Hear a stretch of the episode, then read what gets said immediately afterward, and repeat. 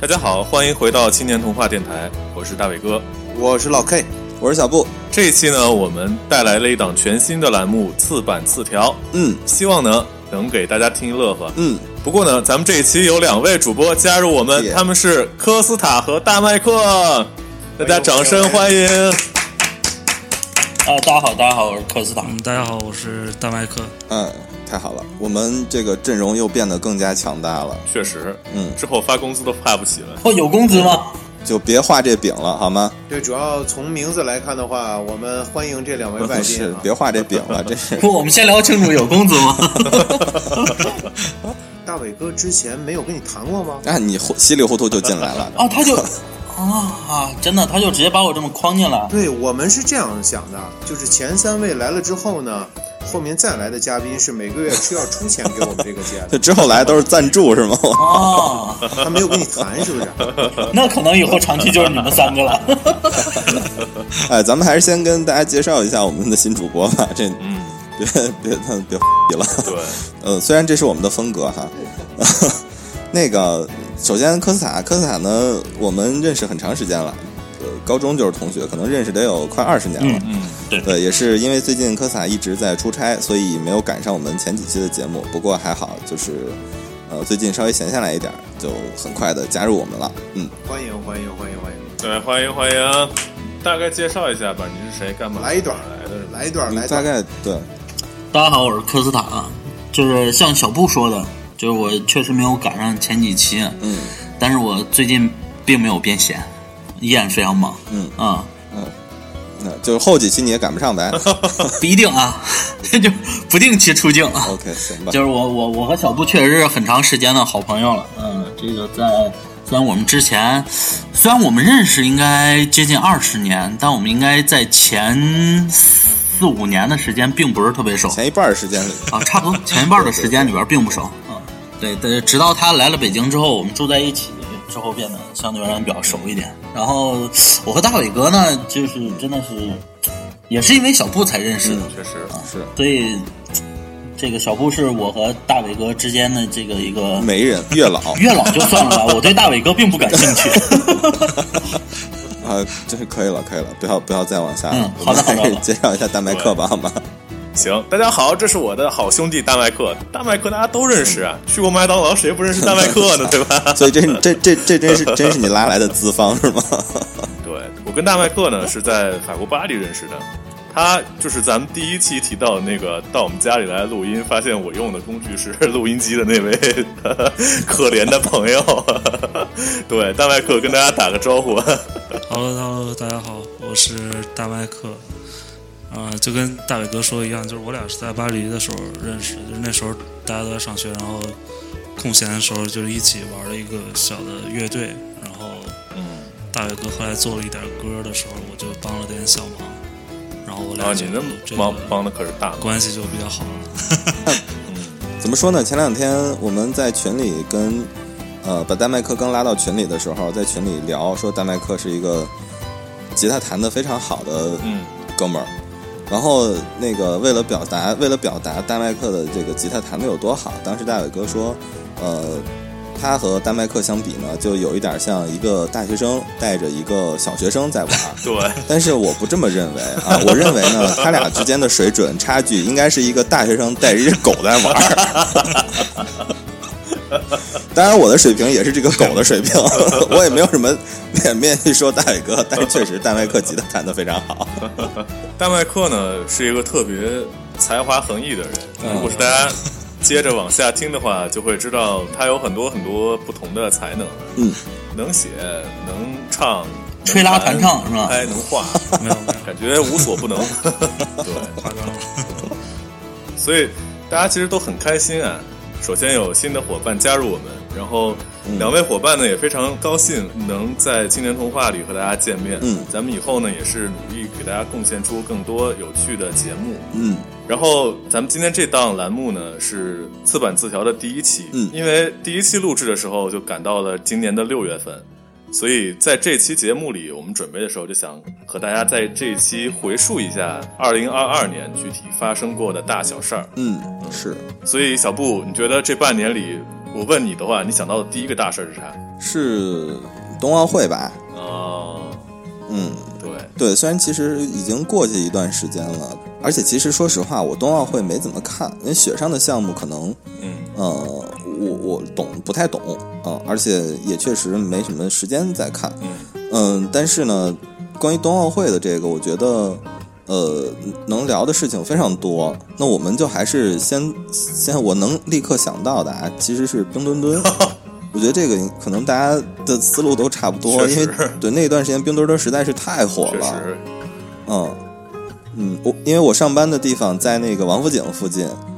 呃，我有一天对，因为那一段时间在你在网上想在淘宝上之类的想要买一个冰墩墩那是不可能的，就只能去线下，它有那个工艺美术大厦，好像那个地方有一个线下的店在卖冰墩墩。啊，呃，我我我看了一些视频，当时排队的人基本上是把整个王府井步行街就排满了， 我而且靠是有那种通宵排队的在买那个冰墩 墩。我那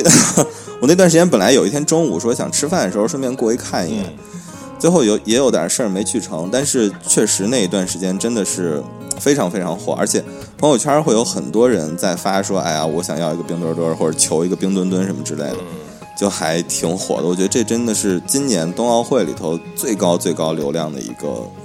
一个吉祥物吧。真的是是，的，是的，而且之前我我觉得特逗，有一个关于冰墩墩的冷知识，我不知道你们知道吗？冰墩墩这个形象在最开始的时候其实是，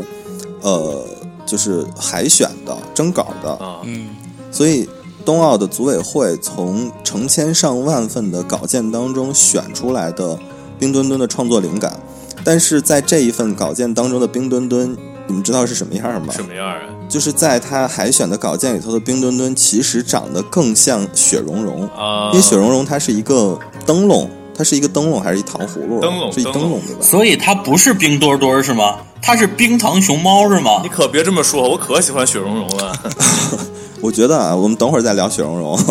冰墩墩的最开始的那个造型其实是一串糖葫芦，嗯没有熊猫。组委会的那个设计设计师从冰墩墩原稿的那个灵当感然里头，只借鉴了外头的那一层糖霜，啊，就是外头那层冰，就是糖的壳。哦，里头本来是一个糖葫芦，所以他开始选中了这一个之后，觉得这个非常不错，但是又不想用糖葫芦，就把一个熊猫填了进去。填进去之后发现，哎，这样也挺好的，所以才出现了冰墩墩。啊，对，所以它最开始的原型，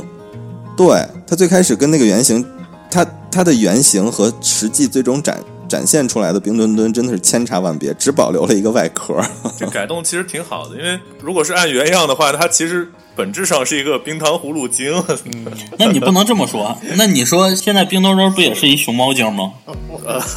聊聊四大名著是吧？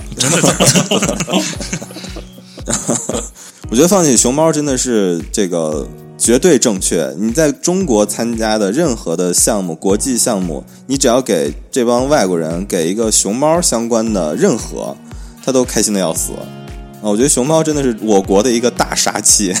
嗯，确实是这样。嗯，好像熊猫这个形象在很多运动会里面都已经出现过，像什么盼盼呀，对然后对，之前北京零八年里边福娃也有一个，北京的那个应该叫晶晶，对晶晶，对那时候你还没生呢，我生 了，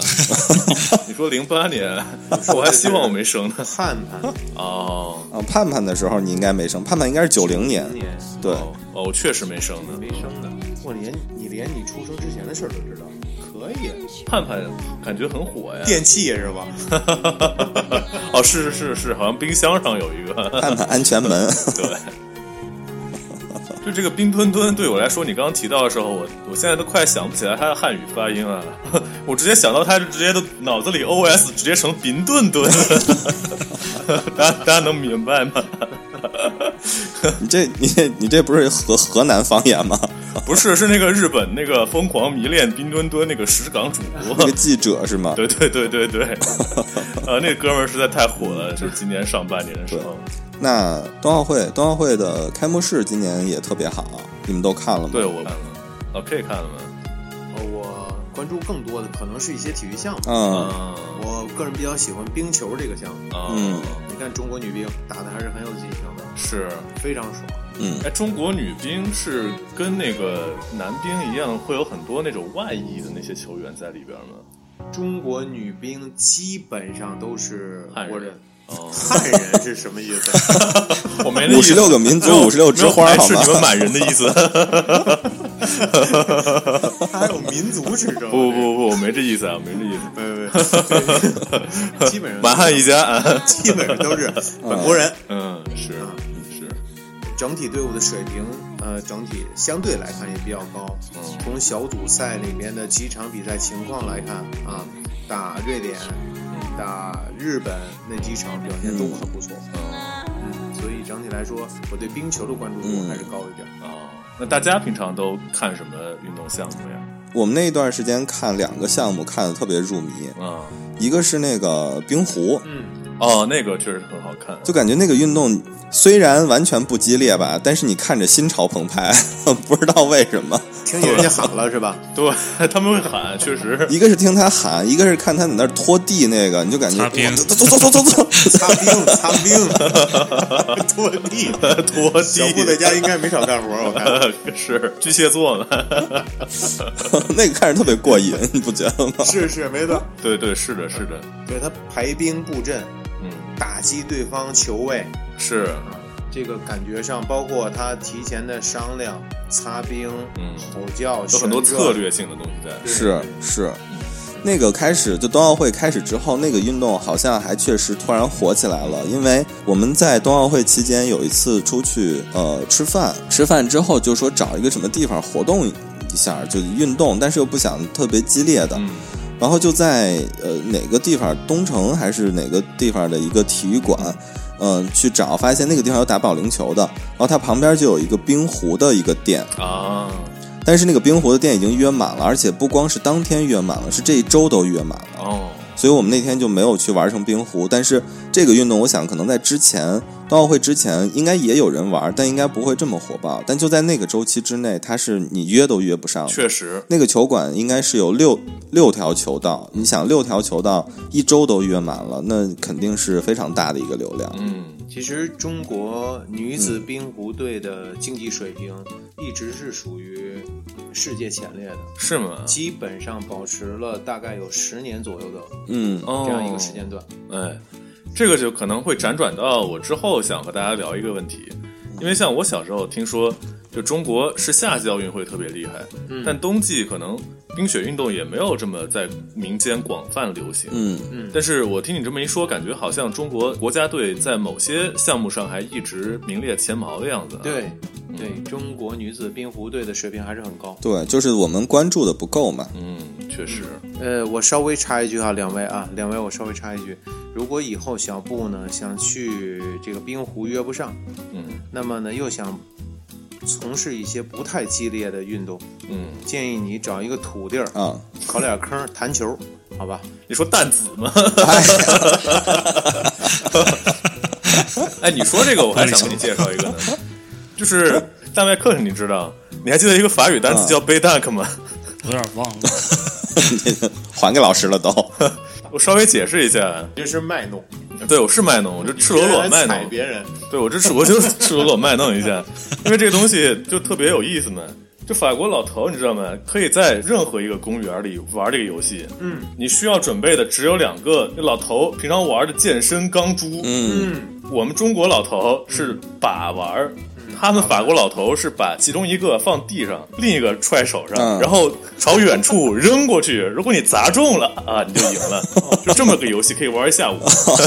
这个在欧洲其他一些国家也比较流嗯行，比如德国。是吗？啊，而且他们在平时的时候可以买比制作比较精良的这两个球，作为一个礼物送给 送给对方的。这个是有这种传统的哦文化传统对 这就像什么中这北京的老爷子们经常还玩门球呢，你哦们见 过吗？嗯，见过。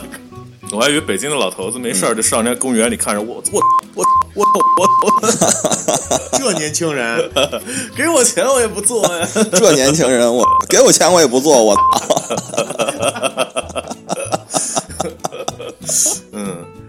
对，咱们还是回来啊。啊还是请这个大麦克和科斯达呃两 位再继续发表。不好意思，我这一插插远了啊，一下插出半个多小时。开始聊冰雪运动， 我我说实话，我在冬奥会期间就是只是看了一个开幕式，然后跟风的可能看了一些片段，哦就是类似于就是谷爱凌他们那些比赛的片段，对。然后实际上他那个完整的赛事我实际上是没有看的，那科斯塔呢？我就更少了，我连开幕式都没看上，嗯对，科斯塔一直一直在忙着修车，就是就是这个冰雪运动，其实我还挺感兴趣，啊，是吗？但是我确实是没有时间看的，哦，因为我呃你们刚才说冰壶的时候，我其实特别特别关注这个冰壶，嗯因为我记着上一届冬奥会的时候，那个中国国家队的冰壶就好像特别特别的出彩。然后我从那之后，我就就抖音上老能刷着冰壶这个运动。哦，这一届真是我真的是什么都没看。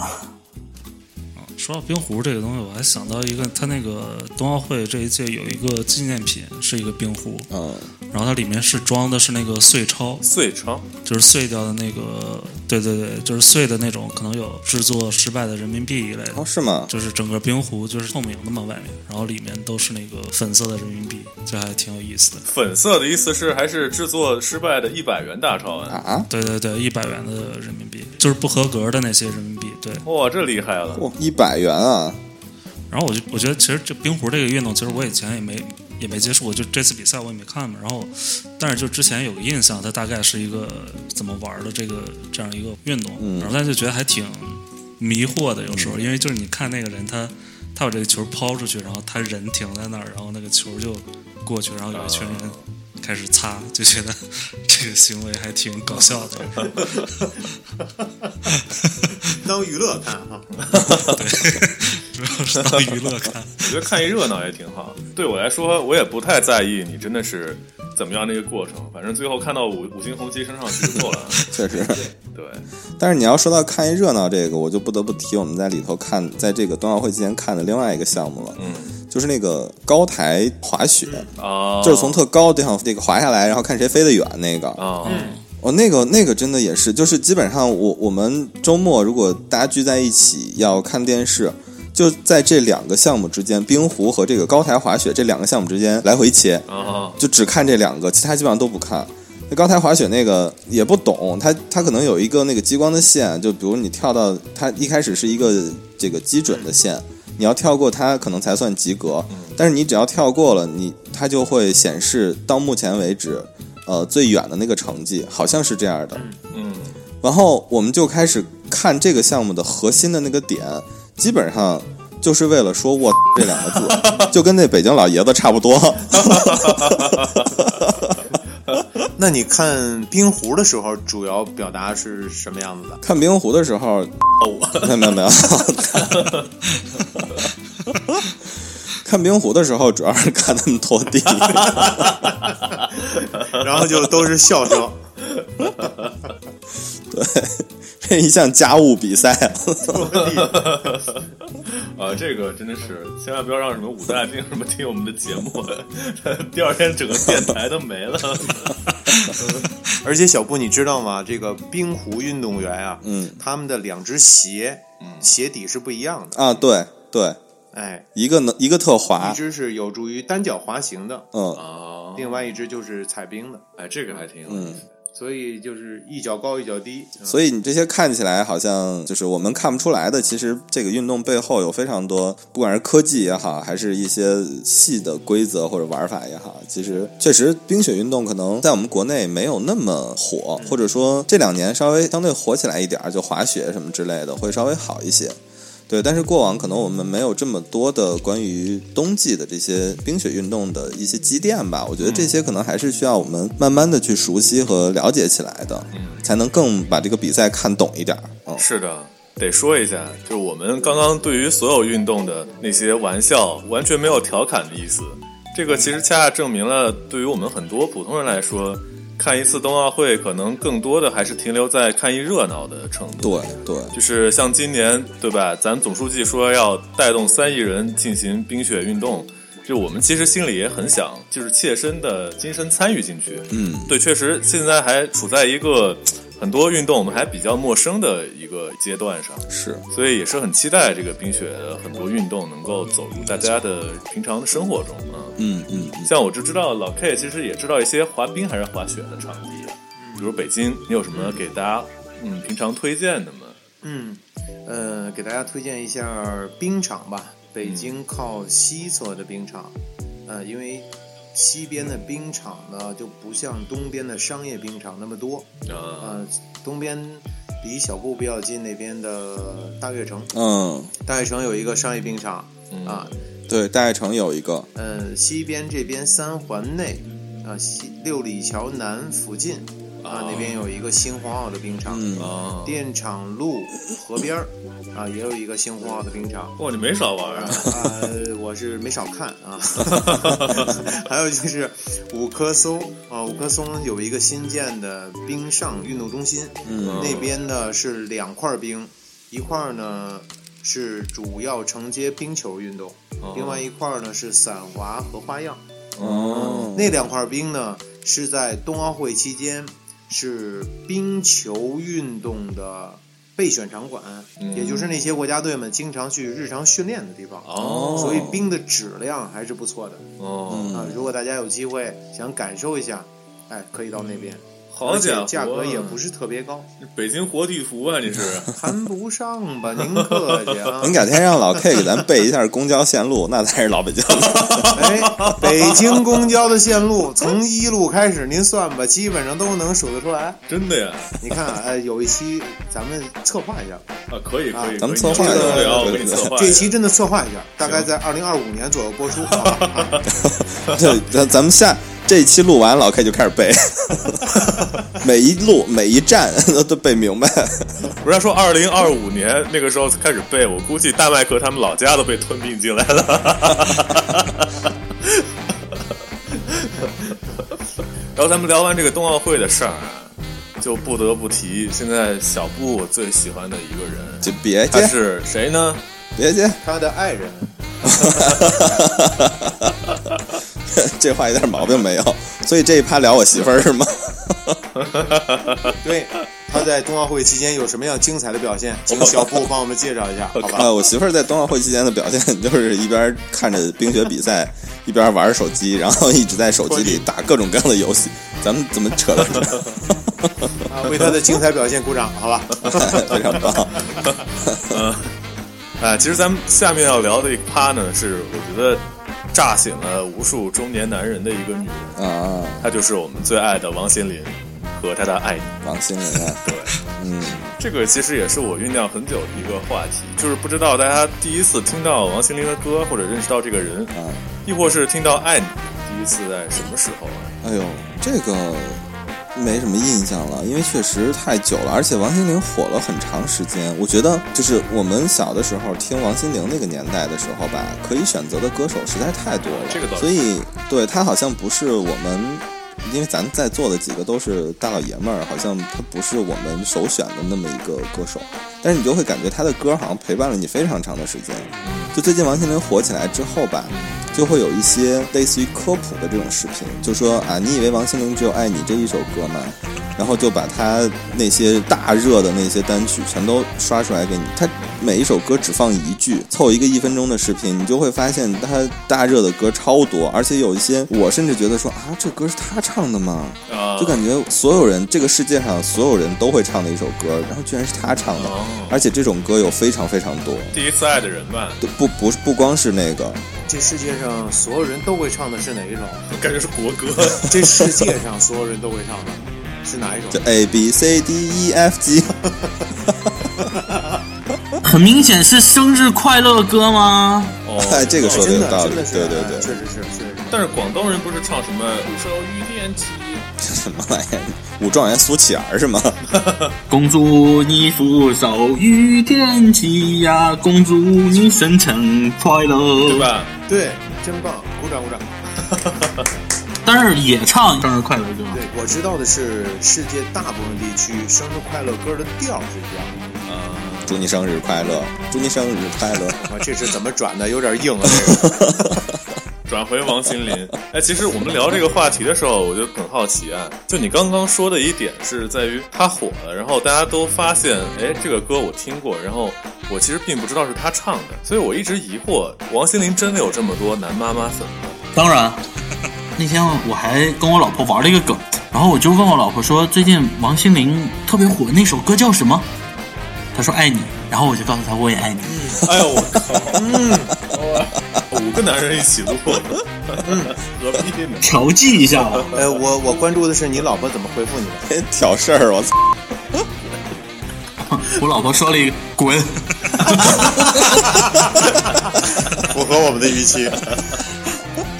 哎，接着这个话，我特别想问啊，因为我之前跟小布有探讨过这个问题。嗯这个王心凌她翻火之后呢，我其实特别纳闷，嗯，真的有这么多的男妈妈粉吗？对，因为我刚才也在想，一直在想接这个话。首先啊，我我觉得最近这一段时间以来，我可能要讲两个观点。第一个观点是王心凌，呃，从出来到她火这一段时间，嗯，这一段时间我们在抖音上看了非常多的王心凌的，就是怎么说，男妈妈那个对男妈妈有很多这样的人，但是我问了身边的朋友，就是真的把王心凌，就是她出来对于她对于这个人有这么大的震撼的这样的男性中年男性其实不多，嗯就是好像大家并没有被她的这个出来勾起非常多的回忆杀，或者说勾起的程度没有达到我看着电视露出微笑的这种这种程度，姨母笑是吧？对，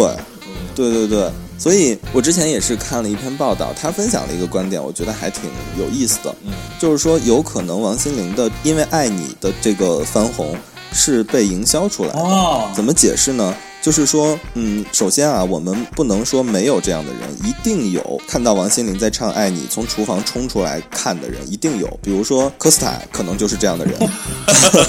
为什么是我？你刚自己说的嘛，对呀、你是她男妈妈，对啊呀但你是是他我的妈妈我呀并没有冲出来。 你是怎么出来的？爬出来。她在空中打了五百个滚儿，啊对，但是一定有这样的人，那这样的人也有可能机缘巧合的被拍摄下来了。比如说，假设我是这样的人，我老婆知道我很喜欢王心凌，那在这个王心凌唱《爱你》的时候，她就已经准备好，呃，手机想要拍下来我的这个状态。那我可能是从厨房冲出来来看，或者说我可能坐在电视之电视前露出这种姨母笑的这种感觉，那被拍下来，被拍下来之后呢，这个视频，因为现在视频、手机什么网络什么各种都非常发达，它被发到了互联网上之后，就有别人也看到了这个内容，他就会觉得哦，这个好像还蛮有趣的，是哦，我老公也喜欢这样的小姐姐，那我能不能让他也跟我拍一个类似的？所以这样的内容可能慢慢多起来了之后，营销这个王心凌的团队，他可能也意识到有这样一个问题，所以因此呢，他又会再拿这个东西出来去做一些发酵。所以其实我们在可能一开始你看到的视频当中，这些人演的是比较自然的，那他他可能是真实的是这么一个状况，但是你往后看。有一些哥们儿在跳王心凌《爱你》的时候，他跳的非常成熟，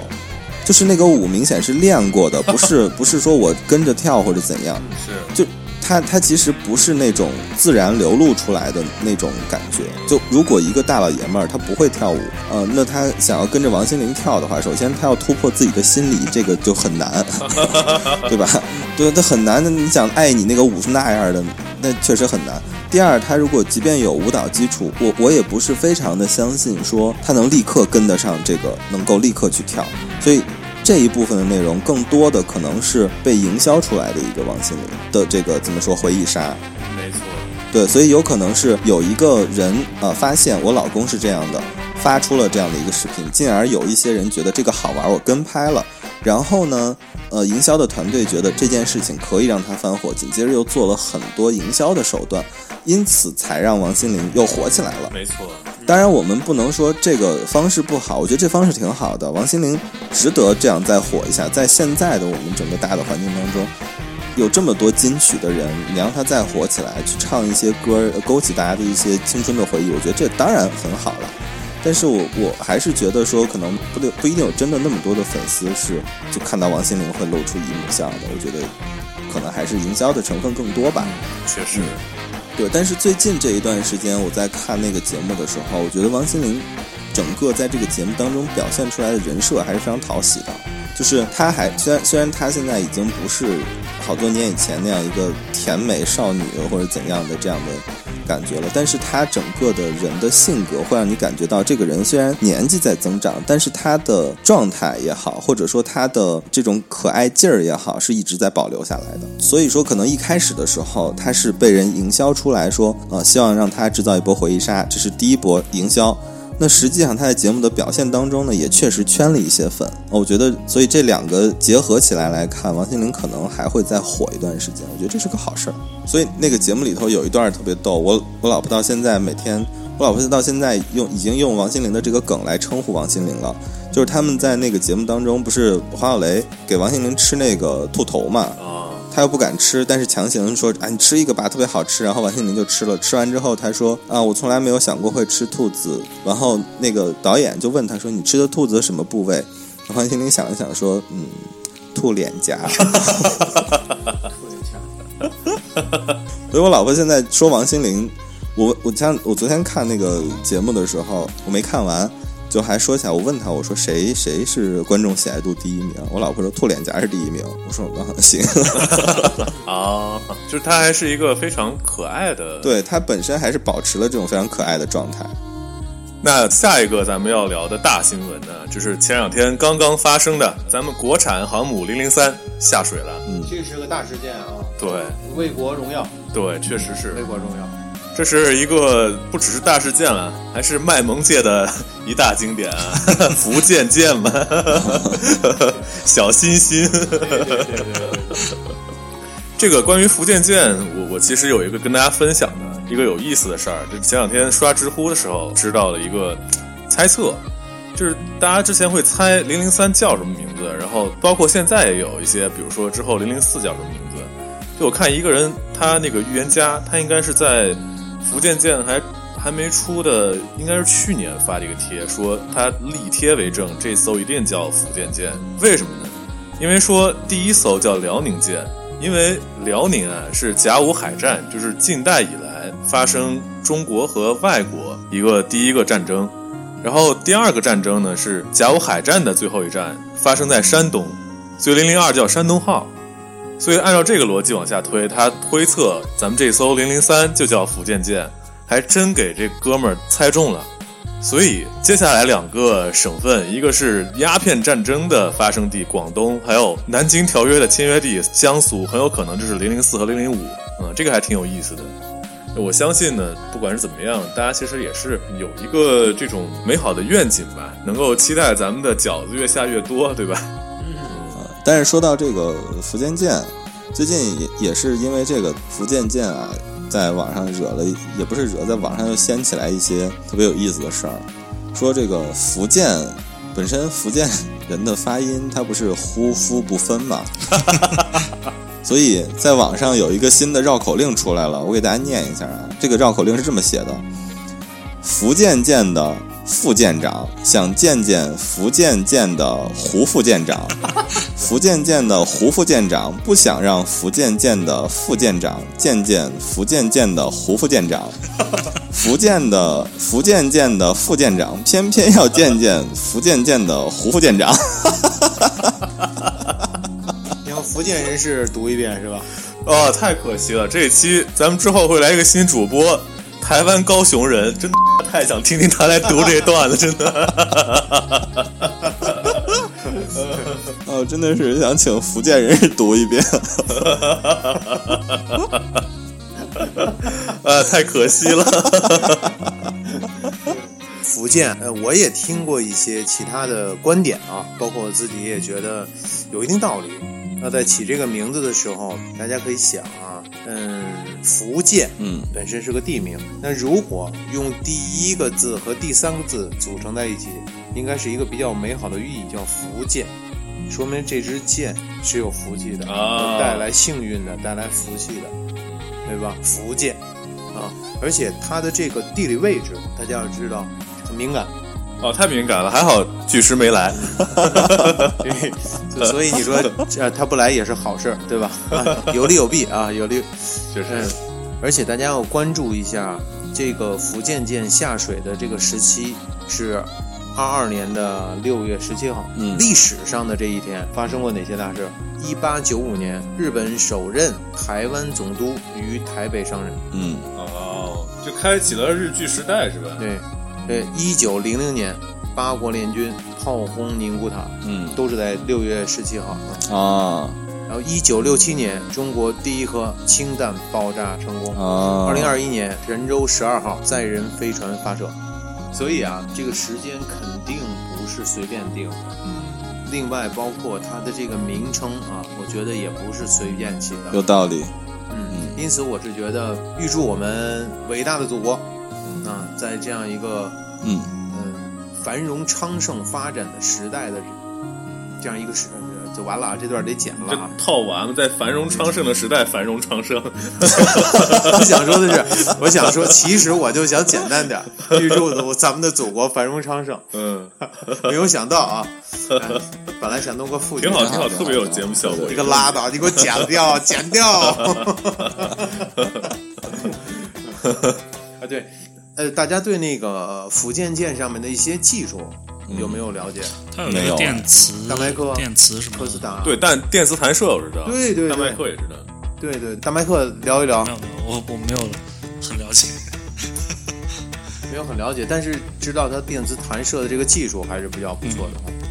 就是好像我了解的电磁弹射的意思是和那种蒸汽弹射有区别。对对蒸汽是它烧那个烧烧热水，嗯对对吧？好像就是说，具体简单来说，就是一开始起步的飞机很快，但是到后来，因为水温的关系，它那个飞机起步就会越来越慢。嗯但是好像电磁弹射就不会有这种东西。嗯而且蒸汽的会占比较大的一个，好像说是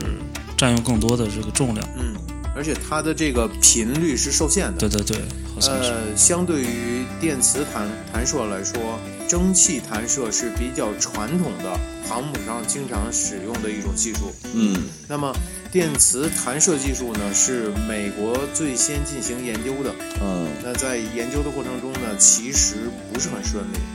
对，那甚至一度啊，特朗普是要把这个技术或者说把这个实验停下来的。啊所以它的这个整体发展不是很顺利。嗯那么这一次在福建舰上运用的这种弹射的技术，基本上是我们嗯国人自己研究的成果。那确实它很这厉种害弹，射技术，嗯，更多的是运用了这种洛伦兹力的作用啊，嗯进行了加速，并且它这里面有一个储能的技术嗯啊，啊，储能的技术可能发挥到了更大的一个水更高的一个水平啊。那并且啊，它在整个的加速轨道的两侧嗯还有电磁这种电磁圈儿进行二次加速，使这个飞机弹射出去的速度越来越快，嗯所以这个很厉害，并且发射间隔准备时间只要四十五秒哦，啊，我觉得真的很强大。确实当然，前提是电力分配一定要合理。那在这一套电力系统上，也是我们自主研发的新的综合电力管理系统。这套技术好像也超越了美国，成为了世界领先水平。嗯所以我们这个，要这福建舰啊，福建舰确实是也算是大国重器了。是对，真的是重器，真的是重器。嗯为祖国点赞吧，对，点赞。点赞，啊，当然我谈的也不一定准啊，这欢迎懂行的这些朋友们、听众们，哎，在评论区啊给我们一些更好的指导啊。没错，咱们几个是做电台的，臭没文 化的，你多教教科我普，们。没文化肯定是 啊，但是臭我可能还谈不上，是吧？那我来占这字儿好吗？ 好嘞， 那咱们聊完这个，我觉得就不得不聊一下最近发生的一件大事儿，嗯，是什么呢？嗯，唐山的这个事儿。哦这个事儿呢，咱们还是不做过多的讲解啊，就是可能不管是听众也好，还是我们身边的朋友也好，都已经看到了很多相关的信息了。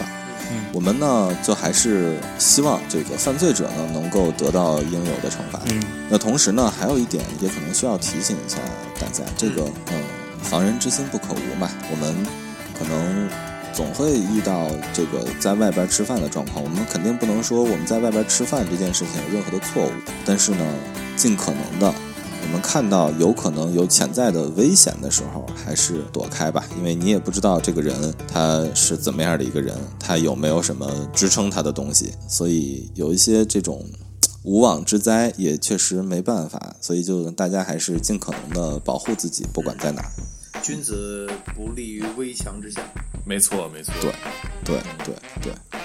那下面我觉得咱们将进入一个最重要的环节，这个环节呢也是咱们自板字条栏目创设的原因，就是我和小布我俩人特别想要办一个报道沙雕新闻的这么一个栏目，所以这档环节它的名字就叫做“本月离谱妈妈开门大赏”，因为咱们在录制之前呢，也请各位主播去准备了一些比较有意思的沙雕新闻。那么之后呢，可能会咱们就录制的时候会去找一些当月的，嗯那么本期呢，因为是开头打个样，所以我们都找了一些二零二二年内上半年比较有意思的沙雕新闻。首先我自己带来一个，就是我看到了一个五月份的一个特别离谱的新闻，说有一个患癌丈夫临终前打赏女主播六百万，这个就真的是 你嗯疯了我！就是离谱到家了，我感觉是。 所以科斯塔，你好好搞啊，真的还是有前途。 我给谁打赏王心凌，啊？这也不是不行嘛。哟，还是介绍一下这个事情吧。对，对，我就简单给大家讲一下这个新闻。这个事儿呢，发生在广东的中山，然后有一个女士，她的名字叫辛女士，嗯她是一个家庭主妇啊。然后这个患癌丈夫呢，他本身是一个公司高管，嗯，两人其实过的日子还不错，但是就是感情状况可能比较不好。啊然后这位辛女士呢，她的这个丈夫，她是每个月收到丈夫给的八百块啊八千块的生活费，八百块有点太少了。这真的是八百块，都是二零二二年了，对，我连大麦克都出声了， 确实是有点早了。但这个丈夫呢，后来就突然被查出来得了癌症，因为得了癌症以后，不是家里就开始用很多的钱嘛，对，然后开始就有新女士就去查这个丈夫平常的银行流水，嗯，然后一查，没查还好，一查就发现这丈夫居然在有一个直播平台打赏六百多万这个主播，哦，这个时候就开 始对各种各样社会上的水花就激起来了。嗯，就我查了一下，还他还登上了新浪微博的热搜，啊是那个热搜还不是说某一天霸榜，是他在新浪热搜上的那个热度是以月来计的。哦，一月来计，对，就是他这个词条一上去以后，就变成了那种整个热搜上面的长期存在的一个词条，嗯，也挺夸张的。然后也激起了大家很多网友和就是这个他相关的这些亲戚朋友的一些愤慨，对，就包括他儿子，还有很多网友都一致在说这个人有点不配做爹、啊。嗯，哎，我很好奇你们你们有没有就是打赏过这个？哎，这个事儿可以每个人聊一聊。嗯，那个我我我我打赏过，嗯，但是呢，我我我们是因为就是不是我个人的行为，我们当时是在做一个项目，一个线上的直播的项目，所以我们要调动那个直播间的气氛，所以我们会有一部分的费用是属于这个打赏的，我们就可能每一个人一个账号，可能有个几千块钱，就用来调动这个直播间气氛的。但其实说实话，就是，呃，你这么操作一波，它其实是一个撒钱的行为，嗯因为你并得不到什么。那我们这样操作过一波之后呢，是觉得确实很爽，因为你首先它不是自己的钱，但是你这样往外撒的时候，你可能给他打赏，呃，一千、两千或者五千这样，这个钱直接啪转账出去之后，你就会觉得嗯我有钱。但是呢，这个行为它只是带给你的是一个虚假的一个爽感，它并不能真的给你带来什么。我我虽然当时那一刻会觉得，嗯，确实还挺爽的，但是我还是不太能够理解去给别人打赏的行为。就是哪怕你说我给你打赏十块、二十块这样的东西，他可能比如说我前两天在直播间里头看到一个人学那个呃迈克尔杰克逊，他学的非常好，他学的非常非常的像。呃，那我可能会觉得说，我给他点一个赞是我力所能及的。我可能能给他打赏十块二十，我也 OK。但是你想让我给他打赏更多的钱，这个事情我可能办不到，这是第一。第二是说，如果只是一个女主播啊，在这儿给我跳个舞什么之类的，或者什么搔首弄姿一下，我真的不明白我为什么要花这个钱，就更何况说要打赏六百多万，我觉得这个是我不能理解的一个行为啊。哎，我跟你说，这是你不了解，看来大伟哥很了解，你了解，你了解你了解，你来。大伟哥， 不是不是，我没有打赏过啊，而且我不太看女主播，但是我知道的有一个剪辑呢，怪不你是大龄了，你当然不用看女主播。对于我之前看过一个那种剪辑，我才了解到为什么有这么多榜一大哥会给女主播花钱。嗯女主播其实跳舞这些不关键，关键的是嗯，女主播用她的声音喊你的名字， 啊，懂懂了吗？很有道理，很有道理。对，当你成为榜一大哥的时候，那女主播喊你的名字的时候，你可能觉得你拥有了天下，你知道吗？有道理，天塌地陷紫金锤是吗？ 对。 好，那咱们聊完这个女主播的事情之后，咱们开始新鲜事简单报了。啊哎，好嘞，来这。唐山打人者岳母说：“我们都是老实人啊，这个挺离谱的吧？”还有更离谱的，物价飞涨，通胀创四十年新高。英国首相约翰逊呼吁民众少吃饭， 漂亮，甭吃了。别吃了。追尾事故在广西北海发生，事故发生后，双方都找人顶包，一方发现是酒驾，一方还是实习生。发现的井发现的井盐是实习的吗？哎，但是说到这个，我想起来了，他顶包的这个，我想我想起来之前的一个特别弱智的事儿，就是我看过一个一个新闻，一个视频，嗯，其实顶包这件事情啊，其实是请这个人去顶，然后扣他的分儿嘛，对吧？大大概率是这样的一个事情。之前看了一个新闻，是一个老也不能算是老太太吧，一个中年女性跑到那个交警大队，哦，然后跟警察说：“哎，我听说这儿能卖分儿是吗？”哦，对，我也看过那个，搞去跑去咨询了是吧？对，然后 然后两个警察直接就从那接待处腾楞就站起来说：“你站着，你先别动啊， 别摁了。”我 最关键的是，我看到那个之前，我真的以为就是这个分儿是你能交钱去补回 来的。你需要下载下载国家反诈中心 APP。我先预告一下啊，咱们下周应该会录一期考驾照的。我觉得大麦克，你要不先现在报个名，去重新考个驾照吧。 对，我接着报啊。嗯，下一个新闻，有一个国家的名字叫斯洛伐克，我不知道你听过没有？ Slow fuck，听过？慢点儿来。斯洛伐克窜访团，他们到了台湾进行一个非法的访问。嗯，到了台湾的议会以后，模仿民进党打架名场面。 对，这个我也看了。好，下个新闻啊，湖南长沙有一个红娘冒充相亲对象，与同事网恋三年，骗了二十六万。这个有这点是儿怎么操作的？这个能大概介绍一下是怎么搞的吗？我这这没听没太听懂。这个呀，这个你要干嘛？不是，我就觉得很没，就是模仿相信跟同事是跟谁谈恋爱？好，这个新闻来自西部角色媒体，嗯，说的是此前呢有一个人，他的名字叫张某，哎，张某呢给同事孙先生介绍了对象娜娜。嗯，但这个娜娜呢，并没有看上这个孙先生。那么张某便用另一个微信号假扮成了娜娜嗯和孙先生网恋三年，然后借此期间呢，这个张某用三年以各种名义诈骗孙先生二十六万元。好家伙，这么回事？那这三年，这位先生和娜娜应该也没有分过钱。嗯，真厉害呀！我之前看过一个案子，跟这个有类似，我觉得还是提醒一下大家，因为诈骗这件事情呢，确实套路非常多。之前有一个案案子，大概也是一个类似于这样的诈骗的案子。他是怎么着呢？是那个女的加了这个男的微信之后，就两个人谈了一段时间恋爱之后，就要表达彼此的信任嘛，因为确实没有见过面在线下，所以就说说咱们俩就彼此表达一下信任。怎么表达呢？就是我转给你钱，我收了，我再退给你。啊，嗯，就这样，因为我们只要有金钱的往来，并且我退给你的话，说明我真的不是诈骗，对吧？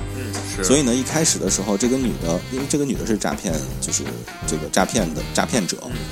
他呢就上来先给这个男的转了这个五百块钱还是五千块钱，然后男的收了，然后那女的说如果你不是骗我的话，你就退给我。那男的就退给他了，退给他之后，那女孩就说你也你能不能也这样？然后这个男的就给这女孩也转了五千块钱，然后这女孩收了，也退给他了。重点是也退给他了，嗯，然后他们就隔三差五的会啊，这是一个初步信任。对，隔三差五的就会做这样的事情，就大家表示互相信任。后来这个女孩就说：“你就转一个大的金额给我，说咱俩再做这样的测试，就说你有没有勇气，就比如说多转几个这样的订单给我。”所以他就转，比方说先转两万，然后再转两万，然后再转五万这样的，然后就转出去十几万之后，这女孩啪啪啪一点，直接给他删了。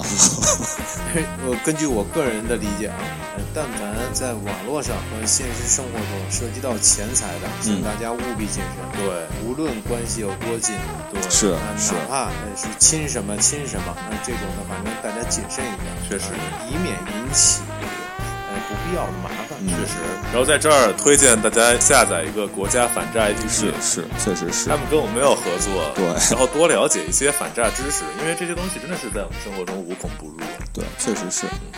那最后一个嗯啊，据美国媒体报道，美国总统拜登表示，美国的经济在美联储一次性加息七十五基点后，他说，美国的经济将与他一样充满活力和健 康。连就采访的时候都能拉裤子，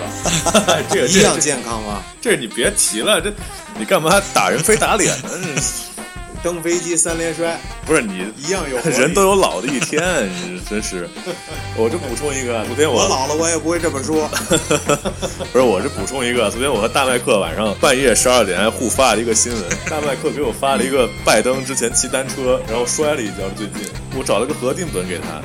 就是当时特朗普还在位的时候，特朗普不是那个他去演讲的时候下那楼梯，不是感觉还挺踉跄的，就很多人说他身体不好。嗯，然后拜登为了表示他和特朗普不同，就去骑单车，骑得特溜，然后昨天摔 了。